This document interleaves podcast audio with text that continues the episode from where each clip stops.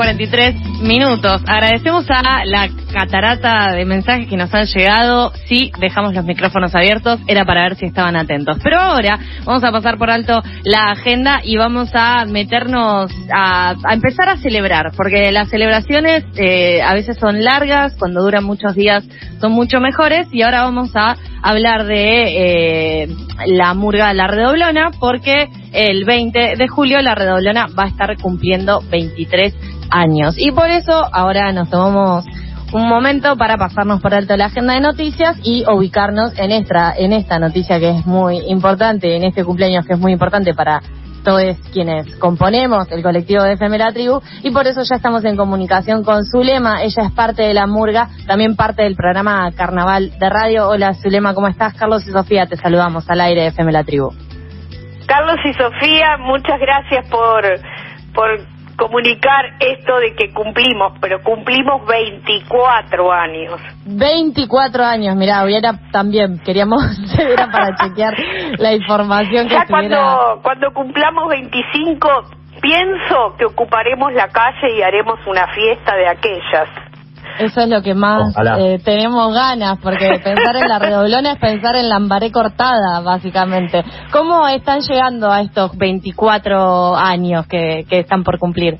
Mira, eh, lo que vamos a hacer el día 20 de julio, que es el día que la murga cumple sus 24 años, vamos a poner una chapa en la puerta de la tribu en reconocimiento a nuestro tablado de la quimera que también cumple los mismos años que la murga, porque la murga ya se inició con corso en la mano, ¿viste? Eh, en aquella época los, los muchachos que dirigían la radio, que tenían la, la radio, eh, participaban también de ese corso. De hecho, David era nuestro animador. Entonces, eh, ese, ese curso que se hace en la calle Lambaré es, es como único, diríamos. No es porque lo esté diciendo yo, pero es, por ejemplo, es un curso que no tiene vallas y que tiene sillas para sentarse para que todos, la gente que viene, y no puede estar parada cuatro horas mirando el corso, se pueda sentar y sentado disfrutar de este espectáculo. Para nosotros, los murgueros es una fiesta increíble, desde los banderines hasta los zapatitos que lleva la murga. Es una fiesta en la cual esperamos recibir a todos los amigos murgueros, pero también a los vecinos. Los vecinos de ahí de Lambaré, te imaginas que en 23, 24 años están acostumbrados ya. El que compra algo en Lambaré para vivir sabe que en febrero hay corso ahí y tiene que ver mucho la FM La Tribu, que también es, así como el corso es único, la tribu también es única. No hay ninguna radio comunitaria en todo Buenos Aires que tenga una murga existiendo adentro de la radio. Es, es una cosa maravillosa el apoyo que ha tenido la radio con el Carnaval de Buenos Aires. De hecho, eh, hace poco eh, nos pasó, eh, Zulema, que nos juntamos con el equipo de pasadas en la radio y había chicos de la producción que no conocían la casa justamente porque se sumaron recién en pandemia y no, no se podía ir y vieron ahí los bombos, todo ahí arriba y se sorprendieron de, bueno, primero que esté tan alto, pero se preguntaban cómo, cómo llegaban para bajar todo eso, eh, pero además de, de todo lo que tenían ahí guardado. Sí, porque, bueno, por muchos años que tenemos y porque la redoblona eh, es una murga que todos los años cambia su, su vestuario, diríamos, es una cosa preponderante en la murga el vestuario, eh, cambia su vestuario de acuerdo a lo que va a hablar. Todos los años cambiamos nuestro espectáculo, cambiamos las canciones, eh, Recién me estaban llamando de la Comisión de Carnaval para pasar eh, el Carnaval 2016 hecho ahí en la calle Lambaré, que se llama Pan y Circo. Y ustedes miren el año 2016. y se acuerdan quién estaba. Eh, cada, cada espectáculo de la redoblona es como que históricamente te marca qué es lo que estábamos haciendo. Eh, eso es una cosa típica de nosotros. No todas las murgas cambian sus trajes, porque nosotros desde que salimos ahí en Sarmiento y Lambaré hasta que llegamos al escenario con el traje estamos diciendo cosas. Eh, les los invito a todos a que vean la página de la Redolona o que en YouTube busquen la Redoblona y escuchen. En, en el Carnaval 2018 hicimos la murga Drag Queen. todos. Hermoso. Se, puede buscar a. Sí.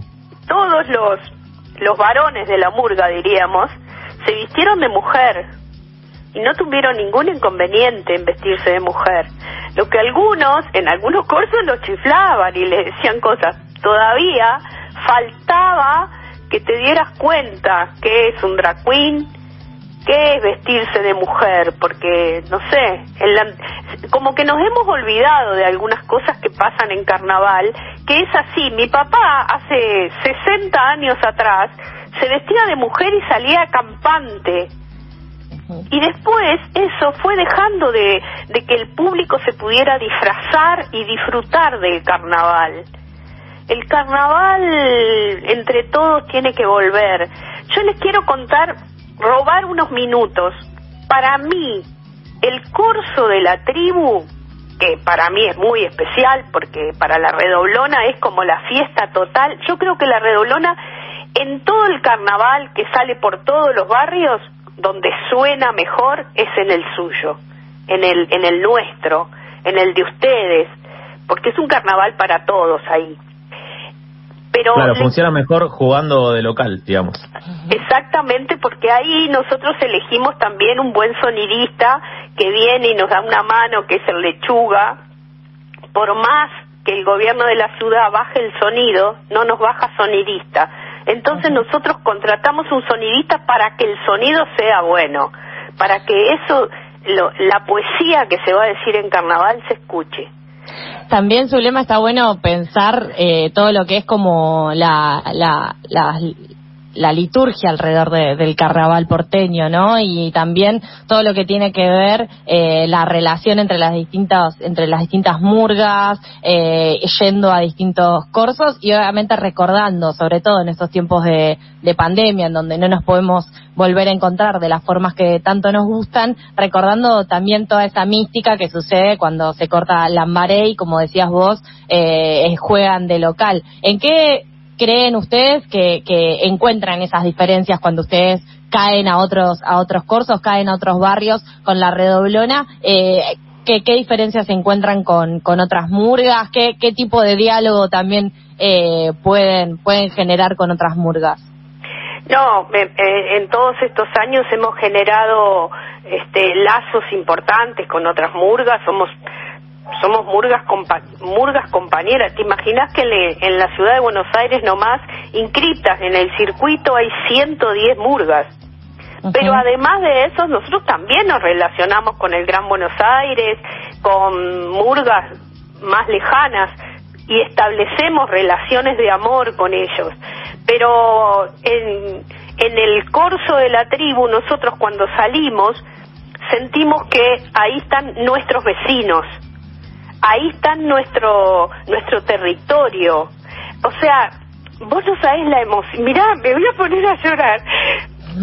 No sabés la emoción que nos da pasar frente a las puertas de la tribu y saber que de ahí salimos porque todos los tribales nos dan una mano, porque todos los tribales son parte de este proyecto que nació hace 24 años atrás y que eh, con idas, vueltas, qué sé yo, pero siempre apoyados por una radio comunitaria en el medio de Almagro. Entonces nosotros honramos el territorio. Yo te iba a contar una historia, un mecánico que hay ahí a la vuelta por la calle Bogado, que seguro que está escuchando porque escucha la tribu. Ese señor él y, incita a los vecinos, vienen con la silla y nosotros colocamos sillas, pero ellos traen la de ellos. Y eso es un lugar de pertenencia. Él, el día del corso, nos está preguntando, che, ¿cuándo hacen el corso? Che, ¿qué día hacen el corso? Che, ¿a qué hora empieza el corso? Eh, es como que es nuestro lugar de pertenencia, es como si vos hicieras una fiesta e invitaras a todos los vecinos a la calle. Y otra cosa que, me, que, que es mm, muy buena para este corso popular y callejero, porque el Carnaval de Buenos Aires quizás no tiene la identidad eh, no es tan reconocido como el carnaval de Río, no es reconocido como el carnaval de Uruguay, que van y escuchan unas voces impresionantes, una profesionalidad de locos. Este carnaval de Buenos Aires es el único que es popular y callejero. Ustedes reconozcan que para venir al corso de la tribu no hay que pagar entrada que entran todos y nos igualamos en la calle. Ustedes, yo les quiero contar esto. En la Murga La Redoblona desfila con nosotros una señora que es limpiadora en el hospital italiano. Y hace dos o tres carnavales se sentó en las sillas esas que nosotros ponemos el director del hospital italiano porque su señora le gusta le gusta el arte callejero. Entonces, ese señor que dirige el hospital italiano, que tiene un nivel mucho más alto que la que la limpiadora de su hospital, en la calle Lambaré eran unos con otros. O sea, él estaba admirando lo que hacía una señora que trabaja de limpiadora en su hospital. O sea, el, la calle y el carnaval nos igualaba él estaba mirando el arte de otra persona. ahí éramos todos iguales. No es que había eh, diferencias en ese momento, no, no digo después. Pero yo lo que quiero decir es que este carnaval popular y callejero es muy bueno de tenerlo, de tenerlo en cuenta, porque a veces admiramos muchas cosas de afuera y nos miramos poco para adentro. Que el carnaval tiene muchas cosas que mejorar, claramente, todos tenemos muchas cosas que mejorar, pero digo, yo le reconozco esto de lo popular y callejero. Zulema, y con respecto al trabajo colectivo que mencionabas y al sentido de pertenencia, eh, todos los integrantes de la murga, sabemos, hacen los trajes de manera comunitaria, todos hacen los de todos y nadie fabrica el suyo solamente. ¿Qué significa para vos el traje? Eh, ¿Cómo te cambia estar disfrazada, pintada, ser eh, otra? Em, cuando no estoy pintada soy Zulema yo soy vestuarista y, soy como, soy una de las fundadoras desde que empezó la redoblona y por eso este matiz de que el traje es muy importante. Esto me ha permitido a mí en forma individual tener una cabeza y una creatividad. Y, y saben qué, yo cambié mi forma, yo hacía uniformes para empresas hacía uniformes para todas las clínicas de Buenos Aires. Y yo dejé de trabajar de eso y me puse a trabajar artísticamente y empecé a estudiar cómo es el vestuario artístico. Y empecé a cambiar mi cabeza. Yo soy otra persona, yo no hago más cosas masificadas, hago cosas creativas. Entonces eso me ha llevado a que eh, la murga me dé el espacio, el carnaval me dio el espacio para que la cabeza vuele. Porque hoy también hago trajes para películas, para teatro, para todo lo que es el arte, para el circo, para los artistas callejeros. Eso me lo dio el carnaval y me lo dio la murga en la calle. Yo, nosotros tenemos una chiquita que empezó de 15 años en la murga y empezó siendo maquilladora. Maquillaba porque le gustaba. Luego empezó a estudiar maquillaje, pero no, no, no, no le llegó con eso. Empezó a hacer los sombreros, empezó a elaborar sombreros raros. Y un día le gustaron las máscaras. y se fue al taller de Alfredo Iriarte con sus máscaras, las que ella hacía. Y ella quiso tomar clases con Alfredo Iriarte. ¿Y sabes qué le dijo el artista plástico este? Le dijo, yo no te puedo enseñar nada, yo lo que te invito es a que vengas a trabajar conmigo. O sea, de aquella chiquita que empezó a querer aprender a bailar murga, terminó en una artista plástica. Hoy en día fabrica máscaras con Alfredo Iriarte para exportar y exportan a Roma, a Grecia. Entonces lo que quiero decir es, es un sinfín de creatividad el poder ser un poco más libre. Cuando vos me decís, cuando vos te pintás y te vestís de carnaval, ¿qué te pasa? Me libero. Yo soy otra, soy una mujer atrevida.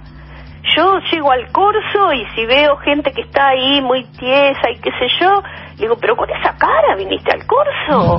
Vamos a divertirnos, hermano, acá hay para reírnos. Afloja un poco, no estás trabajando. Vamos, vamos. dale, dale me atrevo a si alguien me mira mucho le digo ay me mirás porque soy bella me atrevo a decir cosas que realmente sin pintarme no las diría pero eso te da ser otro. Vos por unos días sos otro. Como la gente los que hacen carnaval no van a querer hacerlo. Pero yo a los oyentes de, de, la tribu a los que están escuchando, yo los invito a unirse, a venir, decir, che, vamos a salir en carnaval, che, vamos a ver cómo es. Porque después que salís, no, es como una adicción, ¿viste? ¿Y ya este, este verano esperan eh, poder salir? Mira, cada tenemos un grupo de los que se llama Carnaval 2022 que eh, anotamos todos los que se van vacunando y los que tienen dos dosis. Estamos haciendo un relevamiento de eso. El censo, el censo, sí, nosotros por acá también, ¿eh? porque también queremos volver a visitar la casa y todo eso, ya estamos viendo quiénes quiénes tienen vacuna, quiénes no, estamos todos en ese en ese ¿Viste? censo. ¿Viste? Bueno, y en eso, ya cuando el grupo se llama Carnaval 2022, porque este año que tuvimos en pandemia, hicimos montones de cosas, montones de, de, proyectos. Este proyecto que vamos a colocar ahí en la puerta de la tribu se llama Huellas. Y es un proyecto que está ingresando la legislatura con la con la legisladora Lorena Pocoit que eh, se llama Huellas y es para marcar todos los lugares en Buenos Aires donde ensaya una murga y donde hay corso porque no están marcados en la ciudad. Eh, en realidad, a los gobiernos de la ciudad le importa nada el carnaval. Lo, lo que hacemos polenta somos los, los murgueros de, Buenos Aires, los que metemos para adelante, remamos. Pero en realidad, viste que para ellos es un arte menor. Los, bueno, todos los artistas callejeros para ellos son un arte menor, pero eh, el, lo próximo así que, que nosotros quisiéramos es salir en carnaval. Ahora, no vamos a cargar un micro con 50 personas unas arriba de la otra si nos vamos no, no, vamos a estar con otro nivel de contagio y de qué sé yo, viste, nos vamos a cuidar. Siempre la vida es primero. Zule, podríamos escucharte y charlar con vos toda la mañana, pero nos estamos quedando sin tiempo. Eh, recordamos que justamente estamos hablando con Zulema, integrante y fundadora de lo que es la, mura, la murga La Redoblona, la murga de FM La Tribu, de nuestra casa con parlantes, que el martes 20 de julio cumplen 24, los primeros 24 años, seguramente queda, queda mucho por delante, mucho por construir. Antes de despedirte, Zule, te queríamos invitar a jugar un breve juego eh, de preguntas y respuestas que si estás de acuerdo mi compañero te lo va a hacer. Dale. Dale. Dale. Zule, ¿qué querías hacer cuando fueras grande? Ay, no, no, te vas a morir de la risa. La otra vez me acordaba. Porque una prima me dijo, Zulema, ¿sabes que yo tengo una foto tuya? Que vos tenías ocho años y estabas parada en la máquina de coser porque sentada no te daban los pies para mover el pedal de aquellas máquinas antiguas, ¿no? Entonces se ve que yo quería hacer esto. Se ve que yo eh, desde chica. Yo hacía ropa para la muñeca, entonces yo ya de chica quería hacer esto. Esta construcción con una tela y elaborarla ya, ya venía conmigo. Y creo que eh, yo he logrado ser lo que quería ser. Qué hermoso. Excelente. Si pudieras aprender a hacer algo nuevo, ¿qué elegirías?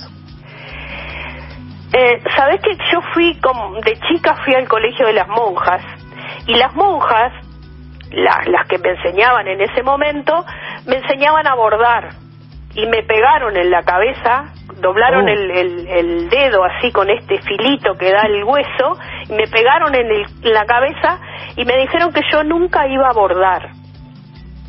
Y vos sabés que eso me quedó pendiente. Me quedó tan pendiente que hasta ahora quiero aprender a bordar. Y he intentado bordar mexicano. Viste que el bordado mexicano es muy complejo. Y yo digo, pero ¿por qué aprendí? ¿Por qué elegí el bordado más complejo para aprender? Eh, no sé, debe ser por el nivel de exigencia de aquella que me pegó.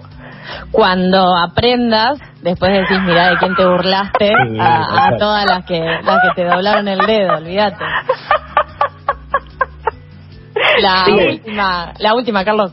Eh, eh, bueno, eh, sí, imagino que ya a esta altura tenés un millón de anécdotas eh, con la tribu. ¿Cuál es tu favorita? ¿Con la tribu? Sí.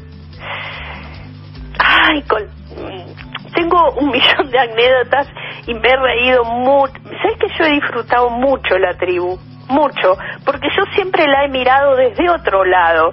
Yo a veces he visto preocupada a la gente de la tribu, he estado con todos los que han, te imaginas la cantidad de gente que he conocido ahí, y mm, yo siempre lo he mirado desde otro ángulo, porque debe ser por los años también, ¿no? Pero yo lo que tengo mm, de la radio y de la tribu es alegría de haberlos conocido, alegría de estar ahí.